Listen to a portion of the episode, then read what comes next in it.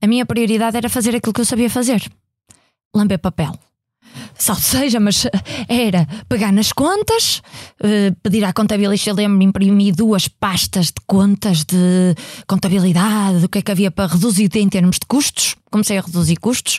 Uh, depois mudei a imagem da empresa, comecei a tornar. Uh, mudei o logotipo, as coisas tornarem-se mais clean. Uh, passar a usar o e-mail, comprar um domínio haver um domínio, coisas tão básicas como haver um domínio. Uh, mas a realidade é que era eu e dois funcionários e não havia trabalho. Não haver trabalho, não adianta nós reduzirmos custos, não adianta nós termos uma imagem nova se não há quem a veja. Por isso, o que eu tive que começar a fazer, porque a parte da contabilidade numa pequena empresa, numa microempresa, diz muito pouco. Uh, o que eu tive que fazer e que foi uma luta grande para mim foi sair à rua e pedir trabalho a parte comercial uh, foi, foi o desafio. O desafio, aquilo onde, onde eu fiquei desconfortável, que eu não, não, não achava que não tinha aptidão, apesar de eu ser extrovertida e até comunicadora, mas uh, aquela, aquela sensação que estamos a pedir trabalho, uh, eu, eu tinha muita vergonha. Muita vergonha. E só quando eu passei a sair à rua é que o trabalho veio.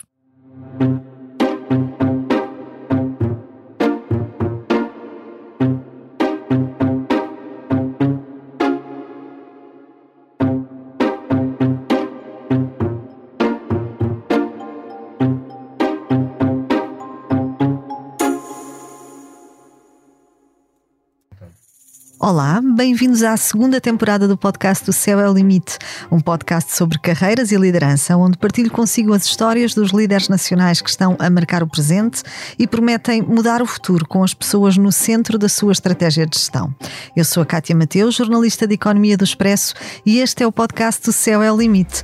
Hoje recebo em estúdio Juliana Oliveira, cofundadora e CEO da Olimec. Olá, Juliana, bem-vinda. Olá, Cátia, obrigada eu pelo convite. Eu é que agradeço. Licenciada Em Economia e mestre em Gestão e Administração de Empresas pela Universidade Católica, Juliana Oliveira chegou a seguir uma carreira na área da consultoria ao serviço da KPMG. Em 2013, trocou um percurso em ascensão pela missão de salvar a empresa da família.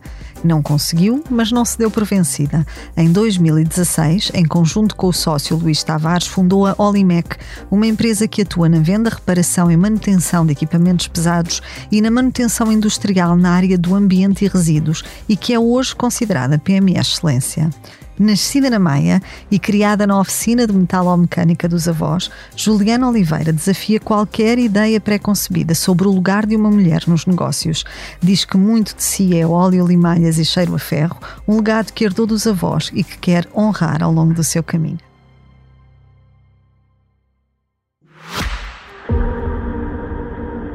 O futuro é tanta coisa. Parece difícil de decifrar, não é? Desconhecido, enigmático mas ao mesmo tempo interessante. Soa algo que nos é distante e difícil de compreender. Para chegar lá, pomos-nos mesmo a dar voltas, como aquelas que gostaríamos de dar num Audi. Um automóvel que está na vanguarda da técnica e que representa uma atitude de futuro. Uma atitude que se sente em tanta coisa. Num design de milímetros que 60 km, na sensação elétrica a cada avanço tecnológico e no som, que já não é sequer bem um som mas que soa algo ainda mais grandioso: a futuro. O futuro. Bom, é tanta coisa. Talvez seja algo ainda maior. Mas fica difícil dizer tudo em 60 segundos. E é muito mais fácil de perceber se estiver a ouvir isto dentro de um Audi. Isto para concluir que o futuro é uma atitude. Juliana, muito bem-vinda ao estúdio, gosto muito de a ter aqui. É um percurso de amor este que tem feito no, nos últimos tempos. Foi o caminho que imaginou para si quando se licenciou em Economia? Uh, olá. olá. uh, não foi o caminho que eu imaginei para mim, efetivamente, porque também não imaginei nada, sabe? Uh, eu, quando fui para Económico Social, fui por exclusão de partes. Okay. Uh, eu não tinha jeito para a saúde, nem posso ver sangue, portanto não dava. Uh, humanidades, eu achava um bocado seca. Olha, não gostava. Artes, eu também nem sabia se. Não tenho jeito também para grande coisa, portanto, para números sempre tive. Uh, então fui para o Económico Social por exclusão de parte. Uh, fiz um caminho académico. Uh, um eu costumo dizer que é de quem não sabe o que quer, não é? Tiramos, e depois tiro a licenciatura do curso mais genérico, a Economia, depois vou para o mestrado, que já podia aprofundar, pumba, tiro Gestão, que é ainda não me comprometi com nada. E a seguir vou para uma consultora na ótica de perceber efetivamente o que é que eu queria. Uh, o mundo dos negócios não era, não era um mundo estranho para mim, até porque tenho vários familiares com algumas empresas, uh, mas eu não, eu não imaginava. Agora, eu fui criada com muito amor. Uh, cresci com muito amor e tenho muito amor em mim. Portanto, olhando para trás, a minha história sim é uma história de amor e faz todo sentido agora que eu olho para ela. E efetivamente ela foi escrita para mim. Juliana, eu já falei um pouco na minha apresentação sobre o início da sua vida profissional, portanto, essa passagem pela, pela consultoria, mas queria revisitar um bocadinho esse, esse momento consigo. Portanto, neste curso, na escolha de economia, eh, eu, falamos eh, que foi uma escolha, eh, pronto, um bocadinho, um bocadinho ao acaso, mas de algum modo, enquanto estava nessa formação, teve dúvidas sobre se queria efetivamente fazer alguma coisa mesmo na área dos negócios ou, ou essa, essa, esse salto da academia para a consultoria foi uma coisa natural? Como é que chega no fundo à KPMG?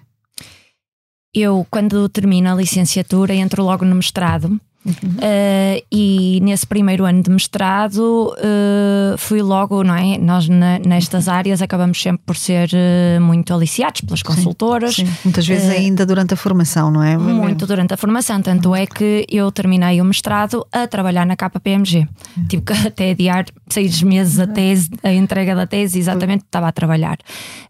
mas nós somos aliciados e na verdade havia muitos programas de trainees também, que é interessante para nós e conhecer outras empresas, mas estando eu, e eu sou balança, eu não sei se acredita nisto, a Kátia, mas olha, eu tenho imensas características de balança e uma delas é esta: é que eu não entendo nem para um lado nem para o outro, fico no meio da indecisão.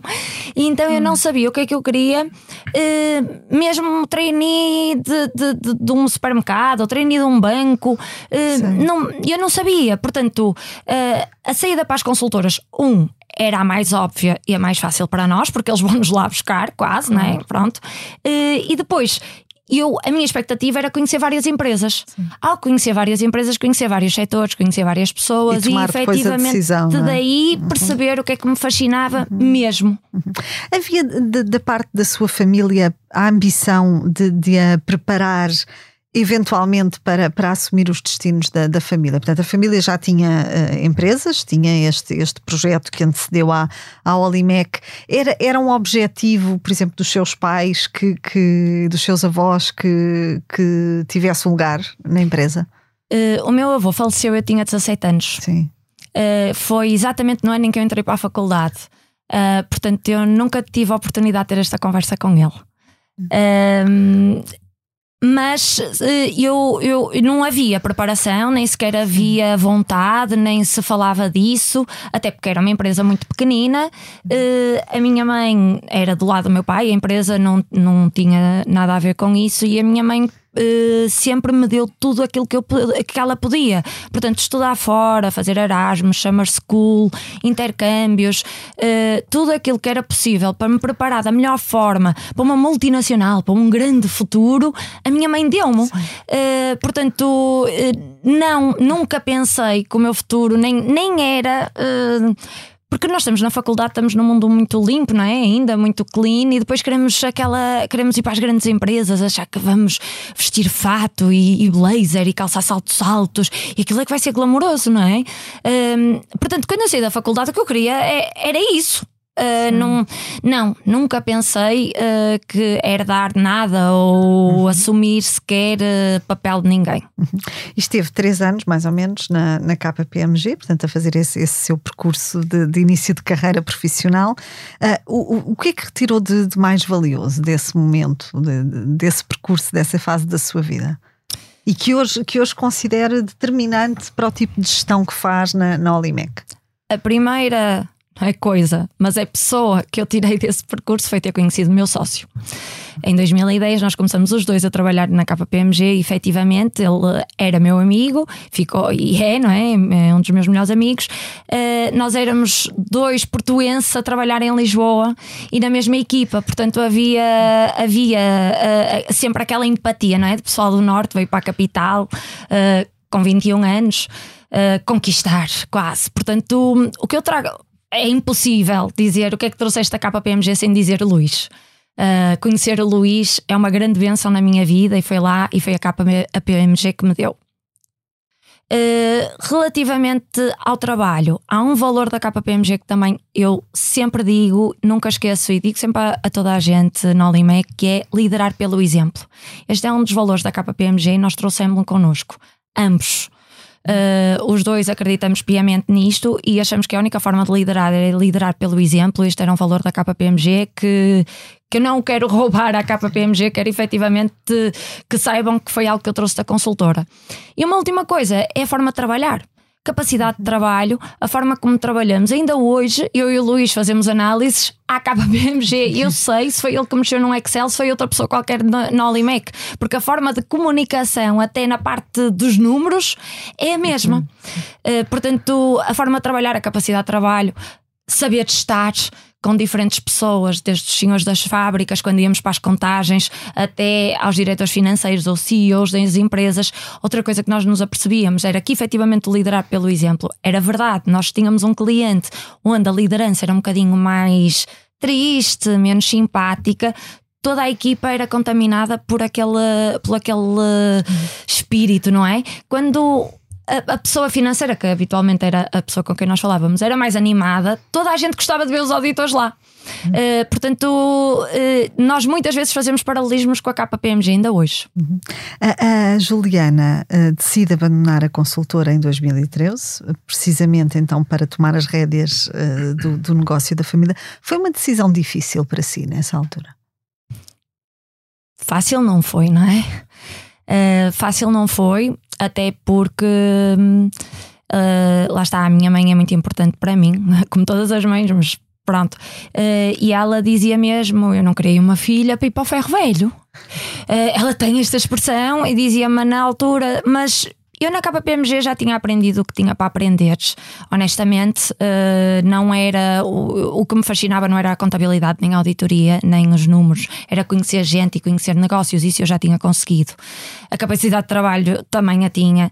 Uh, portanto, naquele momento o que aconteceu foi que a empresa ia fechar no final daquele ano. Meu pai tinha dito: eu vou fechar a empresa porque isto não dá mais. E eu pensei. Era, era o seu pai já nessa altura que estava ao, ao leme da empresa, da sim, família. O meu, pai, o meu pai com a minha avó. Ok. Com 80 sim, sim, anos, porque o meu avô, infelizmente, já tinha falecido há alguns anos. Portanto, uh, aliás, foi o momento do curso, mais o de eu trabalhar na KPMG, que foi a gestão uh, sem o meu avô. Uhum. Um, e então ele tinha dito que ia fechar a empresa porque eles trabalhavam com a parte da construção civil e com a crise do subprime e de 2008. Um, houve muito, muitas empresas que faliram e o meu pai não tinha conhecimento sequer para uh, recuperar um IVA.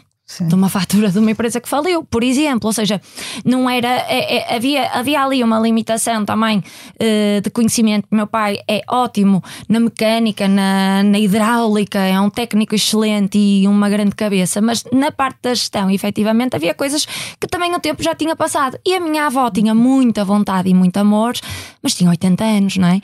Então ele tinha dito aquilo que, que ia fechar a empresa e, e eu pensei. Eu tenho 25 anos a minha mãe paga-me a comida e a, e, e a cama e a roupa lavada. Eu não tenho nada a perder. Eu não tenho filhos, não tenho nada, portanto, por que não? Por que não? A questão é, por que não? Por que não tentar? Foi, foi, foi toda a gente ficou muito admirada. Eh, porque hum, não era, não era de todo previsível, não era suposto até, eh, era, era suposto ter uma carreira internacional, numa multinacional, eh, sempre fui boa aluna, sempre tive vários uhum. prémios, modéstia à parte, mas efetivamente depois as, as pessoas criam uma expectativa sobre nós, não é? Sim. Que nós e o setor, somos... o setor em si também não é propriamente o setor aliciante para uma jovem com uma carreira na consultoria. Era, era uma oficina de esquina, era uma oficina de esquina e era o que a minha mãe dizia eu não queria uma filha para ir para o ferro velho. Uh, mas eu decidi. Eu decidi que não tinha nada a perder e disse: Olha, pois, mas vamos lá ver. Olha, vamos lá ver. E, e, e foi isso. Portanto, difícil ou fácil, uh, não foi, mas sinceramente acho que foi um risco controlado, porque eu vejo pessoas que admiro imenso que mudam a vida aos 60 e aos 70 anos. Portanto, eu mudar a vida e correr um risco aos 25, sem filhos e com casa e teto. É Foi difícil o, que haver, não é? O risco controlado. E quando, quando chega, portanto, à, à empresa, eh, falou aqui que, que, eh, portanto, estava numa, numa situação complexa, até por efeito da crise. O que é que foi a sua prioridade para tentar inverter esse quadro? A minha prioridade era fazer aquilo que eu sabia fazer: lamber papel. Salve seja, mas era pegar nas contas, uh, pedir à contabilista, lembro-me, imprimir duas pastas de contas de contabilidade, do que é que havia para reduzir em termos de custos. Comecei a reduzir custos. Uh, depois mudei a imagem da empresa, comecei a tornar. Uh, mudei o logotipo, as coisas tornarem-se mais clean. Uh, passar a usar o e-mail, comprar um domínio haver um domínio, coisas tão básicas como haver um domínio. Uh, mas a realidade é que era eu e dois funcionários e não havia trabalho. Não haver trabalho, não adianta nós reduzirmos custos, não adianta nós termos uma imagem nova se não há quem a veja. Por isso, o que eu tive que começar a fazer, porque a parte da contabilidade numa pequena empresa, numa microempresa, diz muito pouco. Uh, o que eu tive que fazer e que foi uma luta grande para mim foi sair à rua e pedir trabalho. Uhum. A parte comercial uh, foi, foi o desafio o desafio, aquilo onde, onde eu fiquei desconfortável, que eu não, não, não achava que não tinha aptidão, apesar de eu ser extrovertida e até comunicadora, mas uh, aquela, aquela sensação que estamos a pedir trabalho, uh, eu, eu tinha muita vergonha, muita vergonha, e só quando eu passei a sair à rua é que o trabalho veio. Sim. Essa eh, foi, portanto, essa, essa, conquista comercial, esse lado mais, mais comercial, esse caminho que teve que fazer para, para criar essas, essas competências também de ligação a potenciais clientes, foi uma parte do, do que fez quando, quando chegou à empresa. Mas também presumo que, sendo de uma área uh, completamente out da, da indústria metalomecânica, eh, também teve que aprender coisas core do negócio, não é? Coisas. Uh... Olha, vou-lhe dar um exemplo. Uh, eram dois mecânicos, mecânicos hidráulicos, serralheiros, eletricistas, ou seja, Sim. dois polivalentes, duas pessoas técnicas e eu. Portanto, eu fazia tudo. Eu, quando começamos a ter clientes, não é? Eu fazia tudo, aprendi do negócio, mas era quando já havia negócio. Uh, eu comprava, eu vendia, eu montava, eu pintava contentores. Eu, a primeira brochura que eu fiz foi sentada no chão com o nosso atual encarregado geral a reparar um carro, porque não havia tempo para desperdiçar. Aquela hora era faturável. Então, se Zé, tens que me explicar como é que isto funciona. Uh, eu sentada no chão da oficina com um computador a tentar fazer uma brochura, mas o pensamento dele não é igual ao meu. Uh, ele trabalha naquilo desde os 15 anos, para ele fazer. Era muito fácil o que era um motor, o que era um macaco hidráulico, o que era um torno, o que era. E para mim aquilo era tudo, tudo termos novos. Uma vez eu lembro dele me pedir um. Isto é, é um bocadinho técnico, mas não é nada especial. Uns O-rings, que é uma coisa que se mete num macaco hidráulico, macaco cilindro. Uh, e ele disse assim: então já foste buscar. Uh, ainda não foste buscar os O-rings? E eu. Já fui, então já te deixei ali em cima do cilindro hidráulico. E ele olha, começou-se a rir desalmadamente e era um motor. Era um motor de um caminhão. Um, um, não tem nada a ver. Agora até eu acho parvo. Como é que o cilindro é um cilindro, como o próprio nome indica. E o motor é um motor como o nosso carro tem. E eu Sim. deixei os O-rings em cima do motor. Então ele riu-se porque efetivamente. Uh... Ou seja, havia esse desconhecimento de, de, coisas eh, muito técnicas ao negócio que, que eram essenciais para qualquer pessoa, não é? Mas que eu aprendi, porque Sim. se eu comprava, é se o parafuso é sextabado, se não é, se leva porca, se é, se é blocante, se não é, uh, isso aprende-se a comprar e a acontecer. Sim. Tinha era que acontecer negócio, tinha era que haver. Uh, Sim, tinha que haver, tinha que haver tinha, a parte comercial a mexer. tinha é? que haver Sim. parte comercial a mexer, efetivamente, mas ao mesmo tempo tempo. Isto foi uma valência que eu ganhei e que também me lembro de ter ido a primeira vez ao maior uh, cliente privado que é possível ter neste setor, e estar uma hora a falar e o engenheiro dizer-me assim: Olha, tenho uma coisa para lhe dizer. É a primeira serralheira que me aparece aqui que sabe o que diz. E eu, ah, eu fiquei, eu fiquei encantada. Porque efetivamente eu estava a falar do meu dia a dia e eu comprava Sim. o ferro, eu, eu, comprava o fio da soldadura, eu comprava os parafusos, eu comprava Sim. não sei o quê. Sim, eu... foi todo esse caminho, não é? Que teve que fazer até, até dominar por completo. É uma vantagem comercial também. Sim. Primeiro era vender por necessidade e por sobrevivência. Eu digo isto muitas vezes. Quando nós temos que vender por sobrevivência, nós vendemos. Fim. Uh, depois nós aperfeiçoamos o nosso pitch na venda, uh, efetivamente com a experiência. E o facto de chegar lá eu, uh, uma mulher, e, e falar-lhe sobre a chapa Ardox e sobre cilindros hidráulicos, já não maralhava com motores, uh, e, e o meu discurso transmitiu confiança sim. para a maior sim, empresa sim. privada do setor me dar uma oportunidade. E nós, quando apanhávamos aquela oportunidade, apanhávamos e não largávamos mais.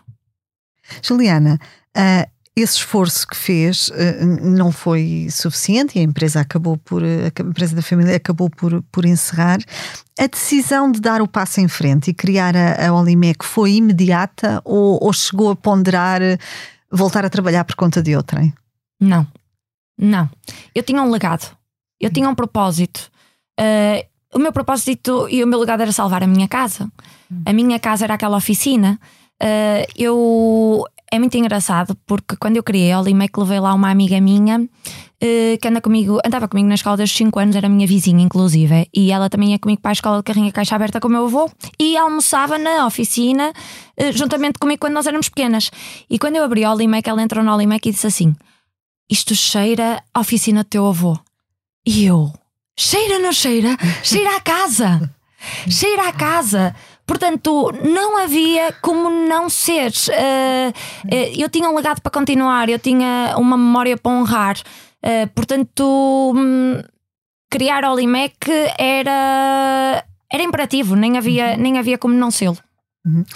Como é que foi a transição para este novo negócio? Portanto, a partir daí, já com o conhecimento acumulado, quais foram as prioridades, os primeiros passos na Olimec, quando a empresa nasce? A empresa nasce depois em 2016. 2016, sim. Eu tinha o Luís, o Luís, entretanto, já se tinha despedido, ele trabalhava na Unicef, já não estava na KPMG até. Uh, estava na Unicef, tinha-se despedido para, para vir trabalhar comigo na empresa antiga. Uh, e quando decidimos criar a Olimec, o melhor que podia fazer era ele ser meu sócio. Efetivamente, nós somos uma equipa uh, de igual para igual, portanto, era criarmos algo os dois.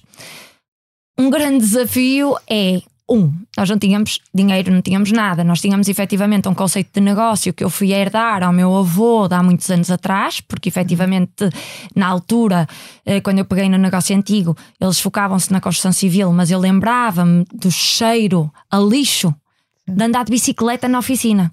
Portanto, eu direcionei o negócio para a gestão de resíduos, efetivamente por memórias de criança. E era um conceito que já estava provado que resultava. A questão é que não havia nada, não havia uma casa, não havia máquinas, não havia nada. Não havia nada. Havia só vontade de fazer acontecer. Uh, portanto, nós tivemos que encontrar um armazém na zona industrial. Uh, apanhamos o nosso antigo senhorio, que era um senhor mais velho, uh, que nos achou muita graça. E achou imensa graça dois jovens com 20 e tal anos a quererem abrir uma metalomecânica no armazém dele. Uh, eu, ele até nos fez. Ele na altura tinha, tinha um supermercado que lhe queria alugar o armazém pelo dobro da renda. Ele alugou-nos a nós e disse: Não, porque eu quero ajudar aqueles jovens. Uh, outra pessoa que nos ajudou imenso ainda hoje é o nosso fornecedor número um de equipamentos, porque quem nos ajudou na altura é efetivamente é quem merece ser ajudado agora, não é? Um, um fornecedor que nos eh, fez fiar das máquinas. Ele comprava, ele comprava hum, falências. Então nós compramos o torno, uh, máquinas de soldar, Sim. coisas assim, das falências dele, e ele pôs-nos as máquinas na Olimec, que era um armazém vazio, sem nada, sem nós pagarmos. Pagam quando puderem. Uhum. Uh, é, é, um, é um grande amigo neste momento Uh, e efetivamente, se não, fosse, se não fosse assim, com o senhorio a deixar-nos ir para, uma, para um armazém a metade do preço que ele, que ele valia no mercado e ter um fornecedor que efetivamente nos meteu lá uh, os equipamentos só porque acreditou em nós, só porque viu a nossa energia. Eu lembro-me, no dia em que eu fui conhecer, eu e o Luís, fomos no meu Opel Corsa antigo e viemos de reboque. O senhor apareceu num Jeep Audi assim enorme e nós assim, e lá, vamos falar com este homem.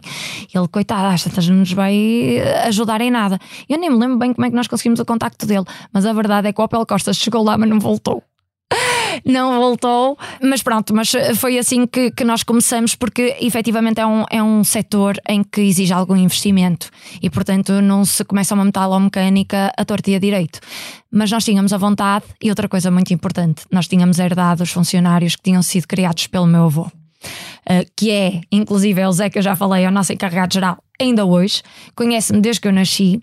Uh, portanto, nós aliamos ali a juventude e a nossa irreverência à experiência daquelas pessoas uhum. que eram muito novas para se reformarem, uh, mas que também já não estavam na idade, no auge da idade.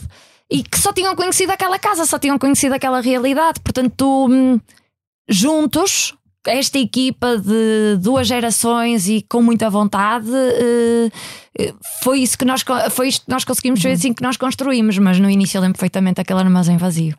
Juliana, aquela ideia, portanto, de dificuldade de não ter conseguido uh, salvaguardar o negócio da família, de algum modo limitou a sua iniciativa neste? Ou, ou antes, pelo contrário, deu-lhe mais vontade ainda de fazer tudo isto acontecer? Pelo contrário, pelo contrário, sem dúvida. Uhum. Sem dúvida. Quando eu criei a Olimec, eu sabia que, que ia vencer. Uhum. Não tinha dúvida nenhuma. Até porque, lá está, é paixão, é amor, uhum. é casa. Quando é a nossa casa, eu só tinha mudado de sítio. Eu só tinha mudado de sítio de nome e de número contribuinte. Uh, porque a Juliana era a mesma, a vontade era a mesma, aquilo que me fez sair da KPMG e ir para, para a empresa dos meus avós, o sentimento foi exatamente o mesmo, o objetivo foi exatamente o mesmo e o legado era o mesmo. Portanto, uhum. não havia como não vencer. E ia colocar-lhe também aqui uma outra, uma outra questão, que é a Juliana abraçou sem medos e com muito orgulho, nota-se perfeitamente no seu discurso, um negócio num setor tipicamente masculino. E, e eu até sou do, do, tipo de pessoa que não gosta propriamente de falar de negócios masculinos e femininos, acho que isso não tem uh, muito sentido, mas reconheço que esta é uma área ainda muito dominada, ainda hoje em dia, por, por homens. Foi um desafio acrescido provar que a, a metalomecânica também era um lugar para mulheres e que, no fundo, o lugar de uma mulher onde ela quiser estar? O lugar da mulher é onde ela quiser estar. É o nosso lema do Dia da Mulher. um, e é mesmo. Na realidade, o, o, o, é efetivamente um setor com mais homens. Uh, acho que agora até começam a aparecer algumas mulheres. Uh, mas quando eu comecei uh, tinha muito mais homens, mas mai, o maior desafio foi ser nova, foi ser jovem. A idade, o fator idade, né? Sim, uhum, uhum. foi ter 20 e tal anos, havia um descrédito grande. Era uh, nova, mulher, num setor de homens, hum, e pronto, e bem aparentada, não é? Pronto, não, não, não fazendo. Mas a, a, verdade é essa: é que de repente é. Quem é esta miúda? De repente apareceu a miúda, mas uh, isto é algo que eu já tenho discutido: que nós mulheres muitas vezes sofremos deste, ainda, ainda infelizmente, deste preconceito, que é novas é miúda. Neste momento eu já tenho nome, já sou Juliana. Mas no outro dia perguntaram-me: Ó oh, Juliana, mas tu já tens apelido? Eu não, ainda não sou Juliana Oliveira, mas estou a trabalhar para isso. Porque a verdade é que quem é esta miúda foi assim que começou. Mas a, a, quando me dizem, ah, porque a Juliana fez isto, eu, clientes ou fornecedores, já, já é Juliana com algum eh, com alguma com força, respeito, com é? respeito, é. Não é ainda vou falar com a Juliana Oliveira. Tem uma reunião com a Juliana Oliveira. Não, não, é sempre com a Juliana. A Oliveira ainda não, não veio, nem, nem eu tenho essa ambição, nem é. é, é só, foi engraçado perguntarem-me isto. Juliana, já tens apelido. E foi uma pessoa que também me tinha mudado de cargo para, uma, para CEO de uma grande empresa que trabalha com muitos homens e muitos senhores mais velhos e também disseram-lhe: Olha, menina! E eu, pois, era como eu, era sempre a miúda. E, eh, ou seja, uma dor comum em, em setores sim, idênticos. Sim. Aliás, ainda, ainda ontem gravámos aqui neste, neste mesmo estúdio um outro episódio em que a CEO que esteve sentada exatamente nessa cadeira também foi a miúda durante muito tempo. Ela ficou exatamente isso. Falou muito desse, desse, dessa fase da sua vida em que mesmo a sua equipa dizia: Vamos ver como é que a miúda quer fazer. A miúda depois é que decide. E, e, é um aspecto curioso que. É, a idade. É assim, e eu acho que é legítimo também, uhum. não é? Uh, a verdade é que com aquela idade eu percebia muito de hidráulica, de mecânica, de serralharia, de eletricidade. Eu sabia perfeitamente como é que se fazia uh, o trabalho, Sim. sendo eu economista. Eu até costumo dizer que eu sou economista de formação e serralheira de coração, porque a verdade é que eu falava de uma forma, eu tive que estudar muito mais uhum. que os outros para provar que, que era capaz, para provar que, que, tinha, que tinha, que merecia esse crédito Sim. das pessoas, não é? Sim. Portanto, a, a, parte da idade, depois quando eu senti muito, quando eu falava, uhum. uh, vinha, a minha, vinha a vantagem de eu de eu estar nas compras, nas vendas, no chão de fábrica, no, no não ter feito tudo. Vinha essa vantagem. Outra vantagem que, que tem, e que eu digo muitas vezes, Neste negócio uh, há dificuldades por ser mulher, mas também há muitas vantagens. Porque a verdade era, ninguém se esquecia que tinha aparecido lá uma mulher a vender caminhões de lixo. ninguém se esquecia. Portanto, uh, pronto, nós temos que ver eh, os dois lados da, da moeda e eu vejo sempre os dois. Ia perguntar-lhe também uma outra coisa, Juliana, e falou nisso agora, da, dessa importância de manter o pulso na, na relação comercial com, com os seus clientes. Uh, a Juliana continua a ter a responsabilidade, a tutela mesmo na Olimec dessa, dessa área comercial. Uh, Porquê que continua a chamar a si essa, essa responsabilidade? Acha mesmo que é vital para, para a empresa, que é, que é uma área de tal forma estratégica para, a, para a sobrevivência da empresa e para a sua sustentabilidade que não a quer delegar? Olha, Ou é porque gosta? Olha, é as duas coisas. Sabe que eu, lá está, eu já tinha vergonha de pedir trabalho, mas eu depois percebi que isso me dava uma pica enorme. E eu percebi que eu gostava, afinal, de ir e convencer, e marralhar, e negociar. Um, além do mais, eu falo da minha empresa com paixão, com amor, isso acho que se contamina, não é? As pessoas percebem que, que estão a ficar contagiadas por, por a paixão e, e, eu acredito mesmo, eu acreditava mesmo que as coisas iam resultar. Então eh, é mais fácil quando nós acreditamos mesmo que as coisas vão resultar do que alguém que está a tremer da voz para vender. Porque nenhum negócio, eu, um, é estratégico sim, nenhum negócio vive sem vender. Uh, eu tenho muito orgulho de dizer isto, disse isso hoje de manhã. A Aldimec dá dinheiro desde o primeiro ano em que nasceu. Uh, eu não acho normal as empresas nascerem e estarem imenso tempo sem dar dinheiro e, e pronto, e andarem aqui mais ou menos. Uh, para mim, só faz sentido um negócio porque estamos cá todos para ganhar dinheiro. É o que é, é verdade. Portanto, se nós não vendermos, nós não vamos ganhar dinheiro. Uh, e portanto, isto é estratégico, sem dúvida.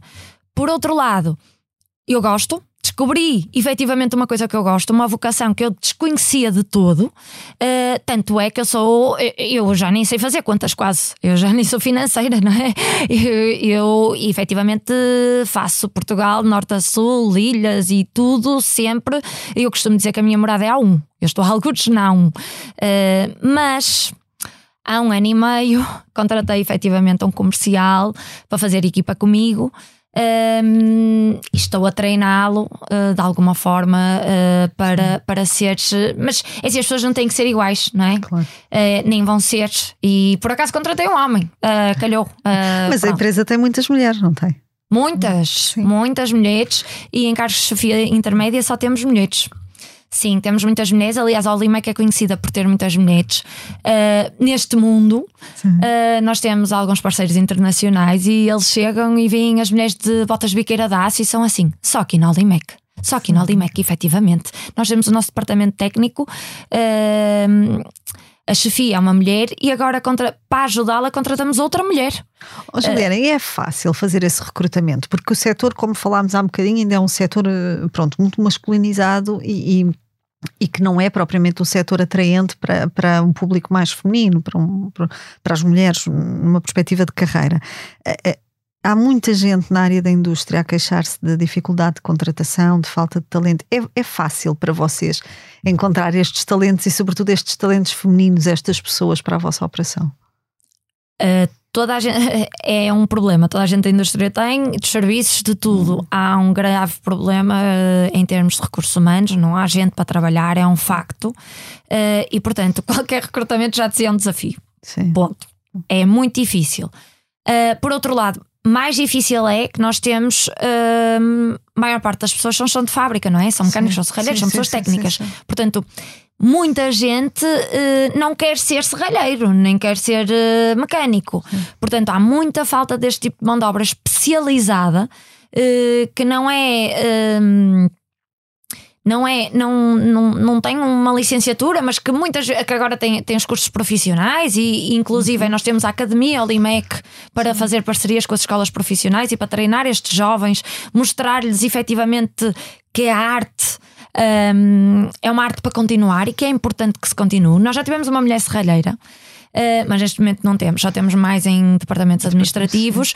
Um, e respondendo à sua pergunta, uh, é assim, Sabe que eu acho muitas vezes que as mulheres que aparecem no Olimec que aparecem porque estão inspiradas em mim.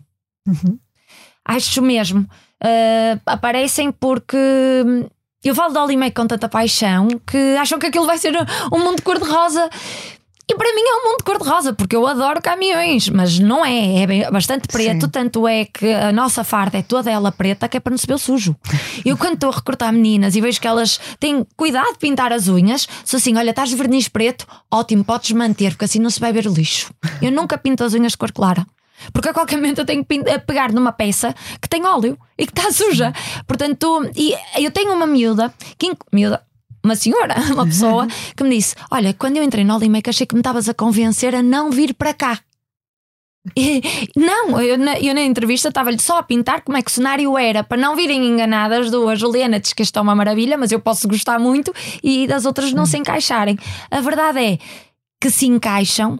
Uh, e eu acho que está muito relacionado com a nossa liderança, com a nossa gestão, com o nosso propósito. Uh, porque não temos, uh, felizmente, muita rotatividade.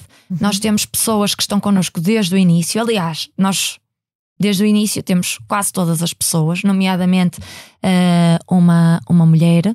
E hum, eu acho que o facto da nossa gestão ser uma, uma gestão muito direcionada para as pessoas faz com que elas valorizem isso. Uhum. Uh, e portanto, apesar de ser um mundo de homens, não interessa se nós estamos ali a comprar parafusos, por exemplo, no aprovisionamento. Não interessa se estamos a comprar parafusos, estamos a comprar linhas para o têxtil ou pele Sim. para as carteiras, não é? O que importa é, é o fornecedor, é o parafuso, é o preço e depois sou, se estou feliz ou não no meu trabalho.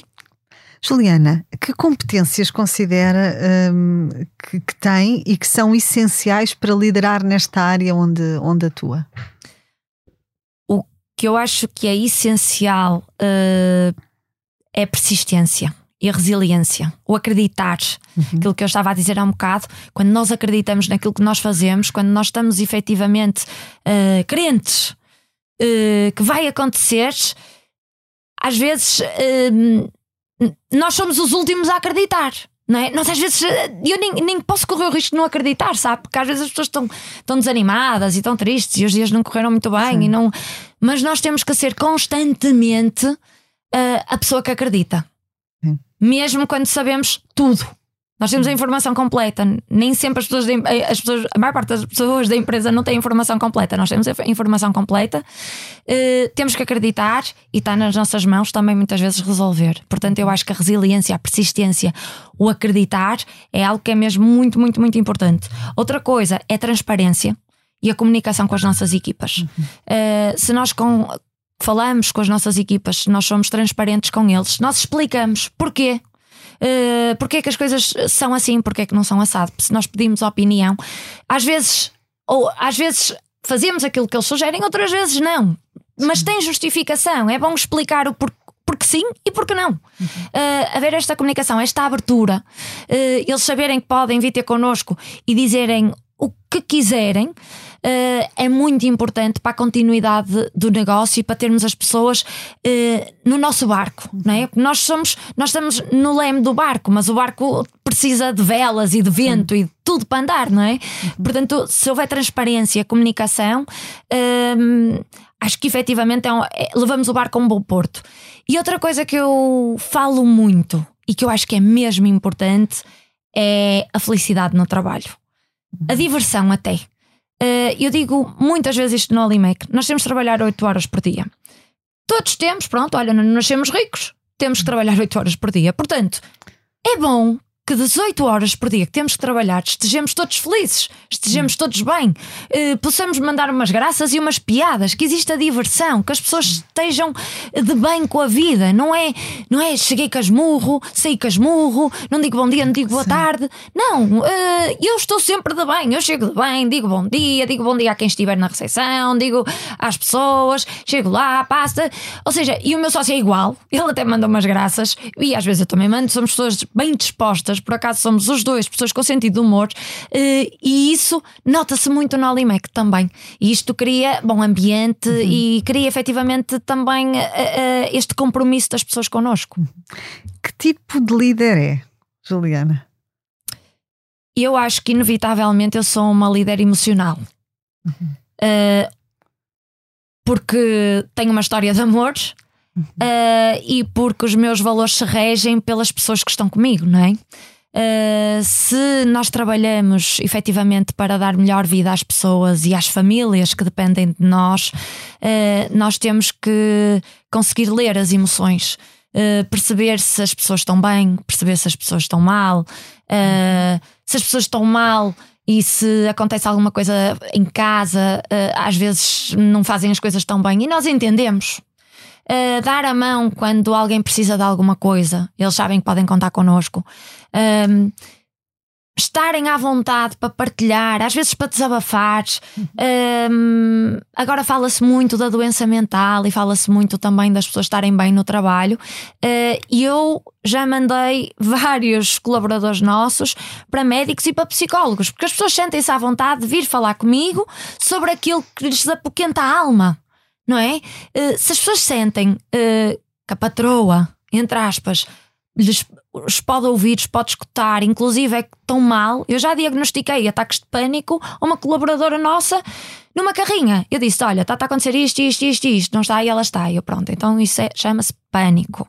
Uh, e pronto, e desmistificar estes problemas. E eles sabem que esta emoção, este não julgamento, está do nosso lado. E portanto, uh, eu ouço, aconselho da melhor forma, preocupo-me da melhor forma, que eu sei, não é? Não sei se é melhor ou se é pior, mas é melhor que eu sei. Uh, e, e, portanto acho que, que, talvez seja essa a descrição, líder emocional, sim. Qual é o momento que mais se orgulha neste percurso que fez até aqui, Juliana? Olha, uh, uma coisa, o que eu mais me orgulho é exatamente isso: o caminho. O caminho, o armazém vazio.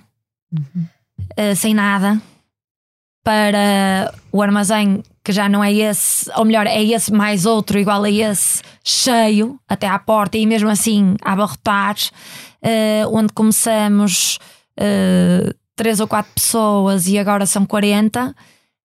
Um, este caminho uh, orgulha muito e um, um momento em que, que efetivamente eu sinto esse orgulho é nós temos todos os anos o dia do Olimeco para as pessoas conviverem, conversarem, a delegação norte conviver com a delegação sul, até porque eles falam por telefone, mas não estão constantemente Sim. pessoalmente, a não ser pessoas que se deslocam especificamente para norte ou para sul, uh, ou em viagens.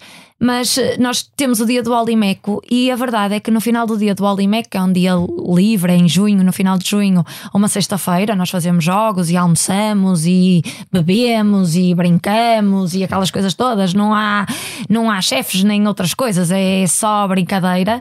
Uh, no final do dia do Olimeco, nós sentimos mesmo que as pessoas vestem a camisola e o dia é feito para eles, mas no fundo, quem tira dali somos nós quem, quem, quem percebe que, que, o caminho, que o caminho foi um caminho bom, que temos pessoas que vestem a camisola, que efetivamente estamos a, a mudar o mundo, pelo menos daquelas pessoas, hum, é algo que me orgulha imenso.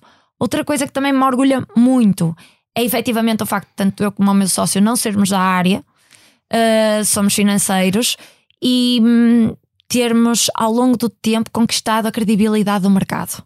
Neste momento, efetivamente, nós temos clientes que nos ligam a pedir opinião. Eu era a miúda e ele era o miúdo. Atenção, nós falamos aqui na ótica do feminino, mas é, é igual, a questão da idade é igual para o homem e para a mulher. Portanto, o Luís também era o miúdo. E a verdade é que nós agora temos uma credibilidade fruto do nosso crescimento, fruto dos nossos projetos e da nossa história eh, no mercado, eh, efetivamente, que nos acresce uma responsabilidade também. Mas essa credibilidade que nós temos uh, orgulha-me tanto, porque só nós sabemos o caminho das pedras que fizemos, só nós sabemos a luta que tivemos, só nós sabemos uh, quase a fome que passamos, não é? Uh, e numa área que não era de todo, para mim era para mim era a minha natureza, era a minha casa. Mas eu, enquanto adulta, nunca não sabia, eh, não, não é? Não, para gerir, é diferente gerir, uh, estar a brincar, andar de bicicleta numa oficina, até que a gerir, não é? Uh, era a minha casa, mas de qualquer forma, os preconceitos e, e o que aprendemos sobre a nossa área, que é a metalomecânica, e sobre o nosso cliente, que é a área dos resíduos e do ambiente, uh, fez-nos conquistar esta credibilidade e este respeito. E ainda assim, ainda somos novos e já a temos. Outra coisa que me orgulha muito, uh, por ter em terceiro lugar, e também um bocado de consequência, um bocado não, totalmente consequência deste caminho, foi em 2013 nós termos feito a assemblagem do primeiro caminhão 100% elétrico em Portugal e o único a circular e a recolher em Portugal neste neste momento. Isso foi um marco muito importante para nós, uh, um símbolo de transição e um símbolo também uh, de credibilidade. Foi o cliente que exigiu que o carro fosse português. Uh, isso foi muito bom para nós. Juliana, o que é que a inspira? Uh, olha, eu, eu sou inspirada pelo amor. Uh, eu digo muitas vezes: a minha história é uma história de amor. Eu comecei isto por amor. Amor ao meu avô, amor aos meus avós, a casa onde eu fui criada, à minha história, ao meu passado, à minha infância, não é? Uhum. As nossas memórias de infância são tão uh, boas. São tão emocionantes, são, são mesmo.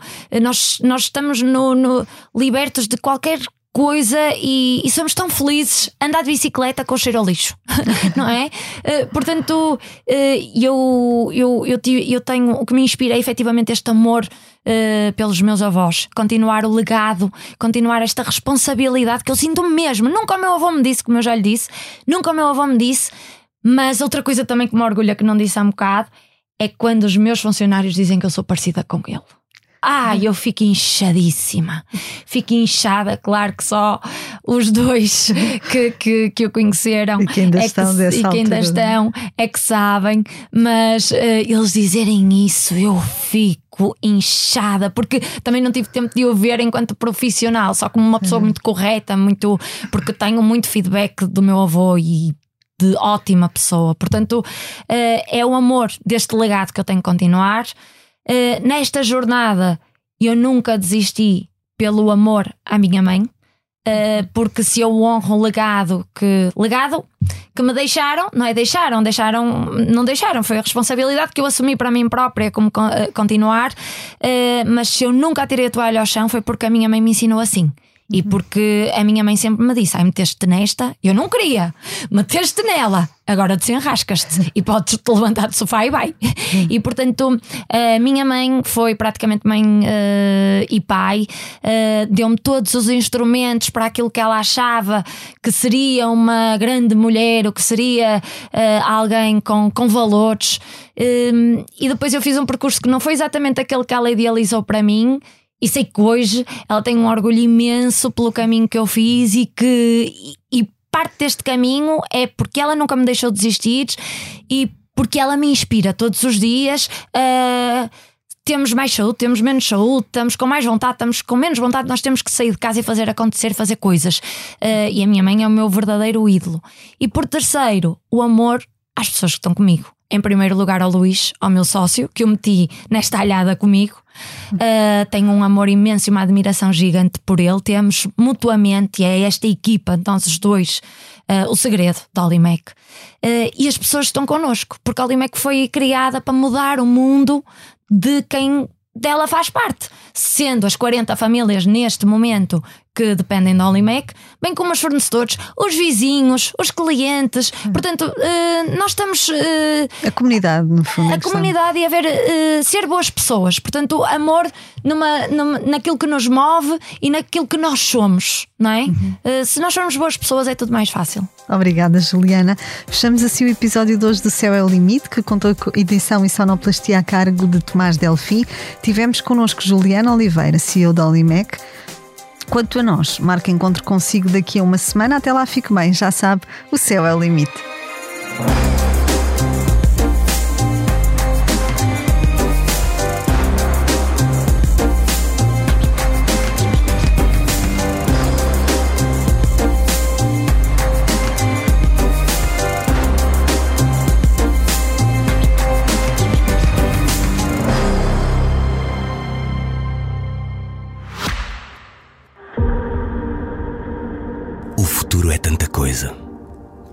Difícil de decifrar, não é?